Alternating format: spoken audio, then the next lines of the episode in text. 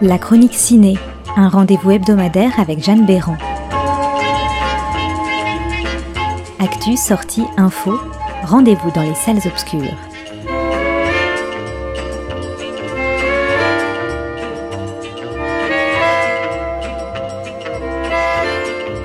Bonjour à toutes et à tous. Cette semaine dans la chronique ciné, focus d'abord sur Euphoria, deuxième long métrage de la réalisatrice Valerina Golino, de retour six ans après son premier film, Miele. Tout comme Miele en 2013, Euphoria faisait partie de la sélection officielle du Festival de Cannes dans la catégorie Un certain regard.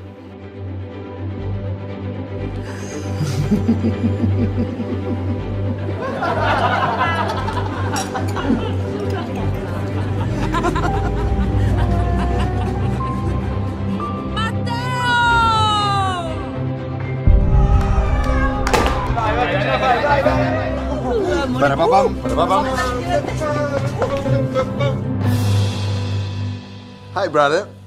Ammazza quanto sei americano. Mi attacca la spina che devo finire. Non ci hai mai parlato con tuo fratello di questa storia? No, a me non mi ha mai detto niente. Io e lui non abbiamo mai parlato. Non ti devi preoccupare delle cose mie. Mi ospiti qua, grazie. Passa così.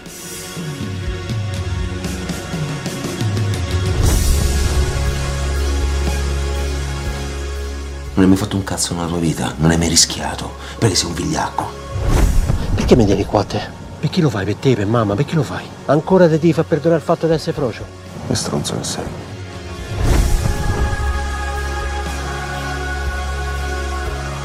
Valeria Golino s'est entourée de Riccardo Scamarcia et de Valerio Mastandrea, qui interprètent respectivement les rôles de Matteo et de Ettore. Euphoria, c'est l'histoire de deux frères que tout oppose.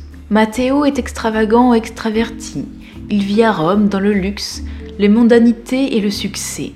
A l'inverse, Ettore est professeur de collège dans son village natal. C'est quelqu'un de plus triste, renfermé et introverti. Bien que très proches et complices durant leur enfance, les deux frères se sont éloignés en grandissant en raison de leurs trop grandes différences. Mais un événement bouleversant va complètement modifier la nature de leur relation. En effet, Ettore est atteint d'une tumeur au cerveau. Il ne lui reste que quelques mois à vivre. Matteo met tout en œuvre pour soutenir et accompagner son frère. D'abord en acceptant de l'héberger, ce qui va permettre aux deux frères de se rapprocher, d'apprendre à mieux se connaître et à se comprendre malgré la gravité de la situation. Malgré le sujet difficile, il ressort de ce film beaucoup d'humour et de légèreté, et surtout une douceur et une tendresse infinie. Un film incroyablement touchant sur le sens du mot fraternité.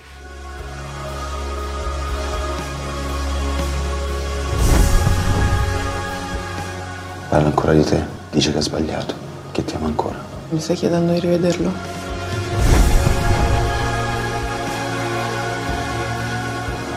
La bugiarda!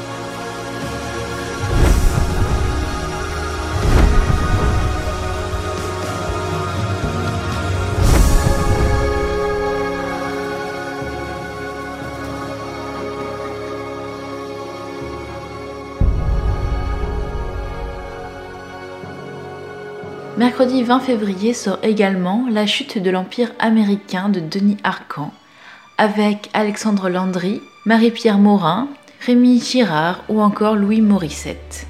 La chute de l'Empire américain est le troisième et dernier volet de la trilogie de Denis Arcan, après le déclin de l'Empire américain, sorti en 86, et les invasions barbares, sorti en 2003. Compris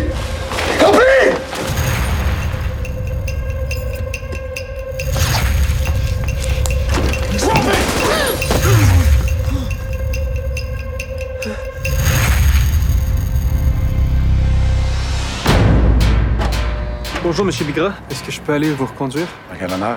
J'ai besoin d'aide, j'ai vraiment trop d'argent. On va commencer par savoir de combien d'argent tu parles? C'est deux gros sacs de sport remplis de cash. T'as pas de bon sens de. T'as besoin de moi autant que j'ai besoin de toi. Écoute-moi bien, parce que je le répéterai pas. Tu changes rien dans ta vie. Même horaire, même vêtements, tu t'achètes pas de voiture. T'as vu trop de films, toi? Je suis pas un avocat, moi je suis un criminel, je suis honnête. La police cherche toujours d'abord l'argent. La boutique où il y a eu le hold-up, la caisse de dépôt de la gang de l'Ouest. C'est pas des enfants de cœur. Where's the money? Pourquoi vous me dites tout ça? Pour que vous sachiez à quoi vous êtes mêlés. La personne qui l'a volé va se faire descendre tôt ou tard. C'est une question de temps. Je suis prêt à commettre un crime n'importe quand, mais faut pas qu'il y ait de victimes. Il y a toujours des victimes. La police, c'est le gouvernement. Il est toujours là pour te nuire. Tout le monde sait ça. C'est pour ça que les gouvernements veulent faire disparaître le cash. Ils contrôlent tout le reste. La chute de l'Empire américain s'intéresse à Pierre-Paul Daoust, 36 ans, qui, malgré un doctorat en philosophie, est chauffeur pour une compagnie de livraison. Un jour, il est témoin d'un hold-up qui tourne mal, faisant deux morts parmi les gangsters. Il se retrouve seul avec deux énormes sacs de sport bourrés de billets. Des millions de dollars. Le pouvoir irrésistible de l'argent va bousculer ses valeurs altruistes et mettre sur sa route une escort girl envoûtante, un ex-dollar perspicace et un avocat d'affaires roublard. Denis Arcand n'a rien perdu de son mordant, livrant un troisième opus au dialogue soigné sur fond d'inégalité sociale.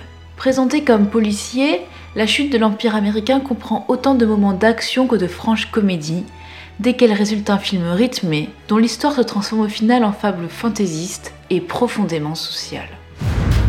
Personne ne sait combien d'argent il y a en circulation dans le monde. Des milliards de milliards. On peut dire que vous êtes un spécialiste des paradis fiscaux. Malheureusement, il n'y a pas de paradis sur Terre.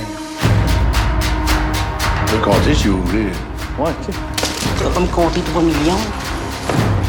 J'ai l'impression que jusqu'ici, dans la vie, vous avez toujours été un honnête citoyen. Mais là, vous vous apprêtez à tout gâcher. Gâcher quoi? Depuis des générations, ma famille a toujours été pauvre. Là, j'ai une chance de m'en sortir.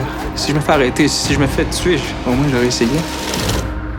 C'est les entrepreneurs en construction qui vous versaient ces sommes-là? Évidemment. Ils déposaient ça directement au permis. Moi, j'aurais préféré faire une déclaration volontaire à l'impôt, mais en tant que sous-ministre des Transports, c'est trop risqué.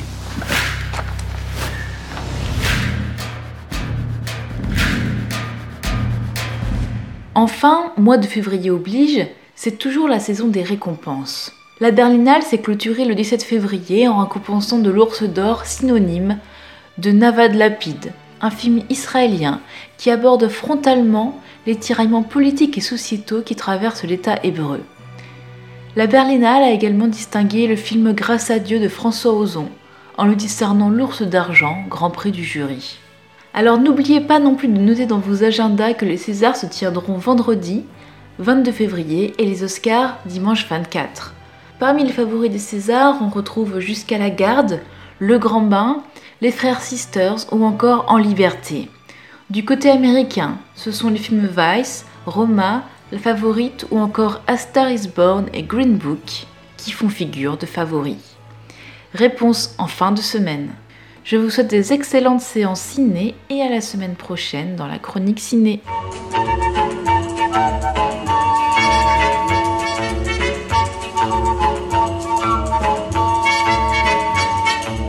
C'était la chronique ciné à retrouver chaque semaine et en podcast sur artdistrict-radio.com.